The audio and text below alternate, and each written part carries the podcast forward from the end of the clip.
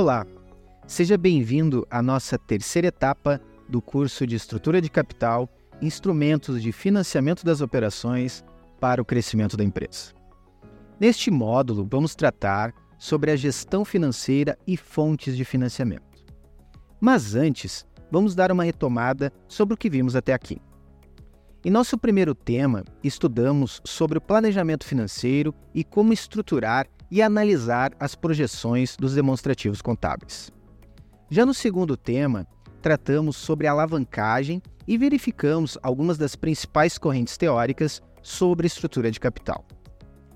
Neste terceiro módulo, vamos retomar as projeções do balanço patrimonial e DRE, dado a importância do conceito da necessidade de aporte financeiro, a NAF. Posteriormente, vamos tratar sobre as principais fontes de financiamento disponíveis no mercado. Quanto à estrutura do tema, temos algumas indicações de leituras obrigatórias. Vamos ter acesso a mais dois podcasts, onde em um deles abordamos os principais aspectos na tomada de recursos, e no outro tratamos sobre crédito na prática. Neste último, temos a participação de um convidado com experiência de mercado. O objetivo é discutirmos sobre questões que possam contribuir em uma melhor abordagem com as instituições financeiras, identificando principais aspectos que devem ser observados em uma proposta de crédito. Em minha trajetória profissional, foi possível constatar que a falta de um planejamento financeiro leva uma grande parte das empresas a contratar modalidades de empréstimos de forma equivocada.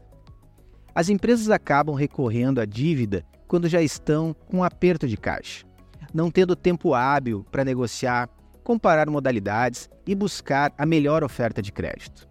O que eu quero transmitir a você é que, quando temos tempo para negociar com os bancos, é possível conseguir melhores condições de negociação. Por essa razão, a gestão da tesouraria contribui de forma determinante na busca da melhor estrutura de capital em um processo de crescimento da empresa. Vejamos em nosso e-book o exemplo de projeções financeiras da empresa Hoffman SA, onde a empresa estima um aumento das receitas em 20%. Nessa tabela são apresentados os demonstrativos de resultado e balanço projetado considerando o crescimento nas vendas. Com base em algumas premissas, a empresa Hoffman irá gerar de acréscimo de reserva de lucros 52,8. Contudo, mesmo com esse aporte de capital próprio, para fecharmos o balanço, ainda será necessário captar 47,2. No gráfico apresentado, analisamos no eixo horizontal a projeção de crescimento das vendas em percentual, e no eixo vertical, o aumento necessário de ativos. Se tivéssemos como premissa identificar uma taxa de crescimento onde não fosse necessário tomar recursos no mercado, ou seja, onde a NAF seria igual a zero, teríamos que considerar uma taxa de crescimento interna por volta de 10%. Por outro lado, se tivermos como premissa crescer a operação sem alterar a relação de capital próprio e capital de terceiros, teríamos uma taxa de crescimento sustentável por volta de 21,3%. Isso ocorre devido à necessidade de aumento de ativo ser de 100. A projeção de acréscimo aos lucros retidos de 50. Logo, a NAF será de 50 também. Como a estrutura de origem era 50% capital próprio e 50% capital de terceiros, não teríamos alterações nesta ponderação. Em nosso e-book e nas indicações de leitura, você poderá conferir detalhadamente como encontrar a taxa de crescimento interna e a taxa de crescimento sustentável. Vamos falar agora sobre as fontes de recursos que podem ser utilizadas para financiar o crescimento das operações das empresas. Conforme já vimos anteriormente, a empresa possui duas formas para financiar suas operações. A primeira é através de capital próprio e a segunda, capital de terceiros. Quando falamos em financiar o crescimento através de capital próprio, a empresa poderá emitir novas ações ou utilizar a própria geração de lucros para capitalizar a empresa, o que poderia, por consequência, alterar a política de dividendos. Primeiramente, sempre se recomenda esgotar as possibilidades de financiamento em fontes espontâneas, como, por exemplo, estender o prazo de compras junto aos fornecedores, reduzir o prazo médio de vendas, reduzir o tempo de estocagem, todas ações que têm por finalidade geração de caixa. O fato é que nem sempre as condições de mercado permitem capitalizar a empresa através de fontes espontâneas. Logo, ao identificar a necessidade de aporte financeiro e não sendo suficiente a geração de lucros e fontes espontâneas, a empresa deverá tomar dívida. Antes de falarmos sobre as principais modalidades disponíveis no mercado, é importante salientarmos alguns pontos que interferem diretamente na captação de recursos no mercado. O Brasil é um país que se caracteriza por ter as taxas de juros elevadas que acaba tornando o custo do dinheiro caro. Outro fator desafiador em nosso mercado é a falta de linhas de crédito de longo prazo. Quando falamos de empresas que possuem capital aberto ou que já apresentam um determinado porte, o acesso a crédito tende a ser facilitado. Por essa razão, o crescimento da empresa é importante, pois, se o mesmo for realizado de forma planejada, contribuirá cada vez mais para melhores fontes de recursos disponíveis para a empresa. Vamos iniciar por uma questão simples. Você sabe a diferença entre empréstimo e financiamento? Empréstimo é quando o recurso tomado não possui um fim pré-estabelecido. No caso das empresas, podemos citar como exemplo o empréstimo para capital de giro.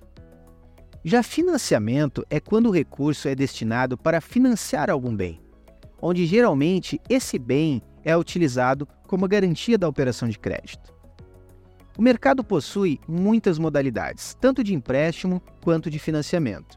Por isso se faz necessário um planejamento financeiro prévio, visando a quantia necessária a ser captada, para assim poder analisar qual a melhor opção a ser utilizada. Em nosso e-book são detalhadas algumas das principais modalidades de empréstimos, mas eu costumo reforçar que o importante é entendermos a forma como se classificam. Podemos dividir em três grupos: limites rotativos, linhas de crédito parceladas e desconto de recebíveis.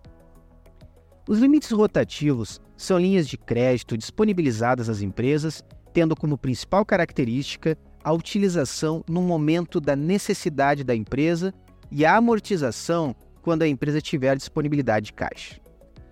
Geralmente, essa modalidade é indicada para necessidades de caixa pontuais, onde a empresa irá necessitar de recursos por desencaixes financeiros, mas que logo em seguida será possível liquidar o valor utilizado. As linhas de crédito mais conhecidas com esse perfil são cheque especial e a conta garantida. Um cuidado que se deve ter neste tipo de linha é que muitas empresas tomam o recurso e não realizam amortização. Ficam com o saldo devedor sem liquidar o principal, pagando apenas os juros. Nestes casos, estaríamos falando de uma necessidade de capital de giro de longo prazo, não sendo indicada a utilização de limites rotativos. Para suprir necessidades de capital de giro de longo prazo, o mercado possui as linhas de empréstimos parceladas.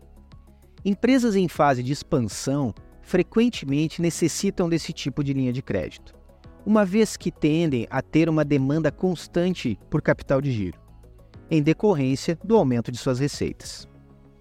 Neste tipo de empréstimo, as empresas precisam ser cautelosas na escolha pois a conjuntura econômica geralmente afeta a oferta desse perfil de linha. Podemos citar como exemplo o período da pandemia.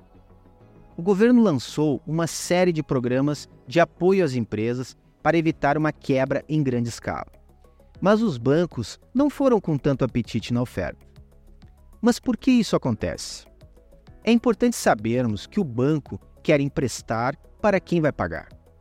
E o banco, mesmo tendo uma boa garantia, ele não quer perder tempo executando garantias e usando a sua estrutura com créditos de má qualidade. O foco do banco é emprestar e receber. Via de regra, se a economia vai bem, os bancos tendem a conceder linhas de crédito com prazos mais dilatados, com uma exigência menor de garantia e com taxas de juros mais atrativas. Sabendo que a oferta de crédito estará aquecida, levará aos bancos uma maior competição, o que pode beneficiar as empresas. Por outro lado, em momentos em que a economia não vai bem, o crédito tende a ficar escasso. Os bancos preferem operar com linhas com prazo curto de pagamento e exigem mais garantias. Contudo, é importante salientar um ponto crucial. Empresas que possuem uma gestão financeira sólida, com planejamento adequado e orçamento bem ajustado, são reconhecidas pelos bancos como mais confiáveis, o que resulta em benefícios como acesso a linhas de crédito mais vantajosas, com taxas reduzidas e prazos mais longos. Vamos falar agora sobre a modalidade de desconto. Essa modalidade é conhecida pelo fácil acesso. Isso ocorre pela qualidade da garantia envolvida nesse tipo de operação. A maioria das empresas realizam suas vendas através de algum tipo de recebível. Em alguns casos, os bancos chegam a deixar disponível a antecipação de forma automatizada. Na prática, esse tipo de operação funciona da seguinte forma: a empresa realiza a venda com recebimento a prazo. Porém, o caixa da empresa pode necessitar de recursos antes do vencimento deste recebível.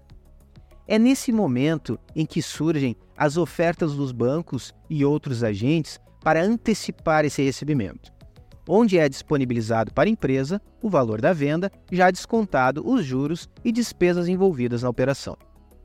O fornecedor do crédito ficará com o recebível como garantia, onde, no vencimento, o crédito irá saldar a dívida. Um ponto muito importante que deve ser considerado é que a linha de crédito a ser utilizada deve ser compatível com a destinação.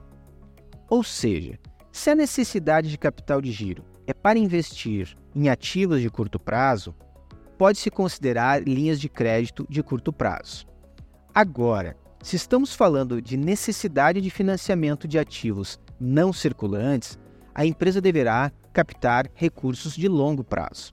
Caso contrário, poderá prejudicar a liquidez, podendo causar aperto de caixa. Quando falamos de linhas de crédito de longo prazo, a origem do funding acaba fazendo muita diferença. Os bancos possuem recursos próprios para este perfil de linha de financiamento, mas geralmente bancos de fomento e desenvolvimento, como o BNDES, possuem linhas com características melhores para o fluxo de caixa da empresa disponibilizando, em alguns casos, carências e prazos maiores de pagamento. Nesta videoaula, buscamos apresentar o conteúdo desta terceira parte dos nossos estudos, onde abordamos o crescimento da empresa e as fontes de recursos que podem ser utilizadas.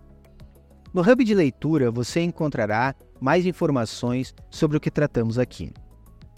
Não deixem de escutar os podcasts, pois vamos discutir sobre o conteúdo e sua aplicabilidade. Na próxima e última videoaula, vamos conhecer as principais técnicas de avaliações de projetos de investimento de capital. Espero vocês!